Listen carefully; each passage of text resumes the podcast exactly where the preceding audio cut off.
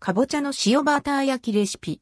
かぼちゃの甘み引き立つバター風味と香ばしさが決め手。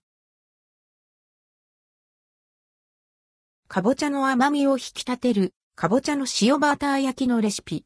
軽く焦がしてほろ苦さを出すのと仕上げに塩を振って味を引き締めるのがポイントです。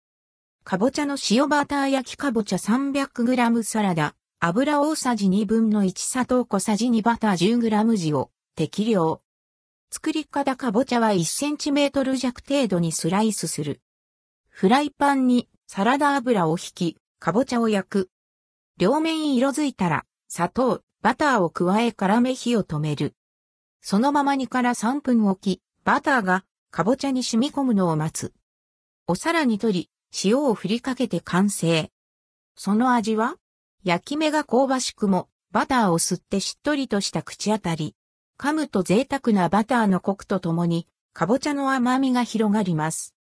軽く振った塩が甘みを引き立て、軽く焦げた砂糖のほろ苦さが味に奥行きをプラス。ついつい次の一口へと箸が伸びる風味豊かな味わいに仕上がります。かぼちゃのさっくりとした歯ごたえ、ねっとりとした柔らかさの両方が楽しめるレシピ。蒸したり煮たりするのとは、また違った美味しさが味わえます。おやつや食事の一品にどうぞ。